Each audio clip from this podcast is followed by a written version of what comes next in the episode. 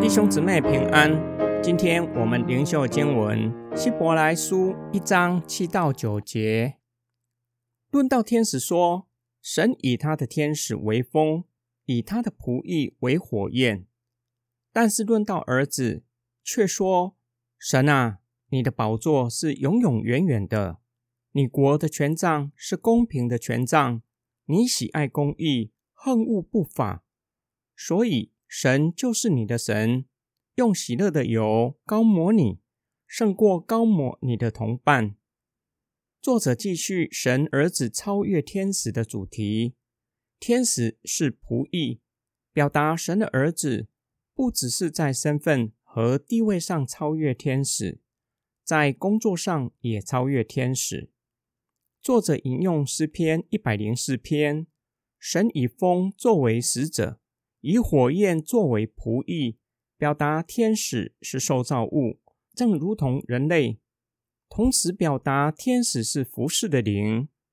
作者已经成名，上帝的儿子是宇宙的承受者，且透过他管理治理万有。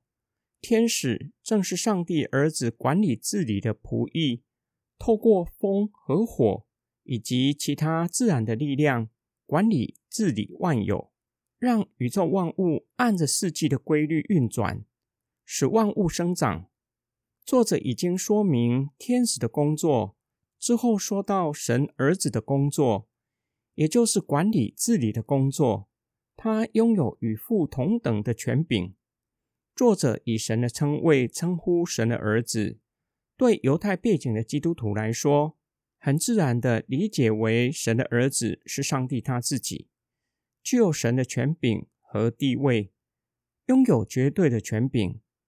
他的统治是绝对公平，不断的维护公义，恨恶一切不法的事。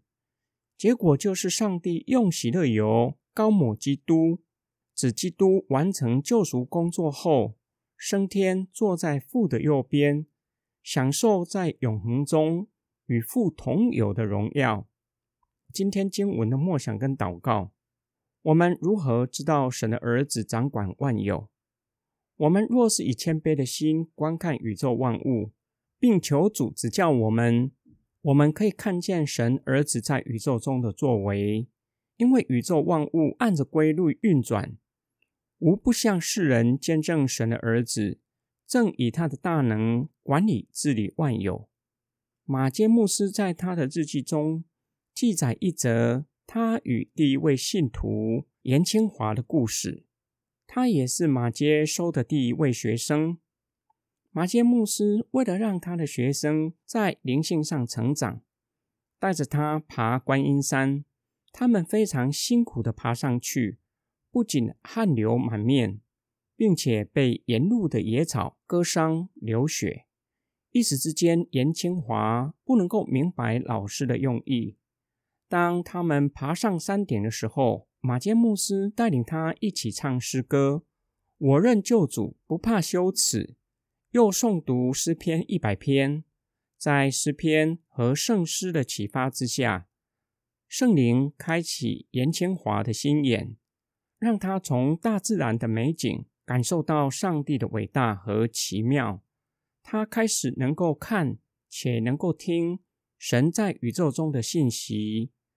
当我们学习向外观看，看神在宇宙中的作为，看神在他人身上的工作，关心他人的需要，并且愿意去付出，就会看见神奇妙的作为，感受到上帝的伟大。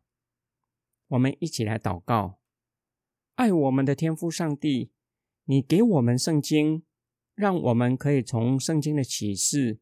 晓得你的救赎计划，并且从圣经认识你。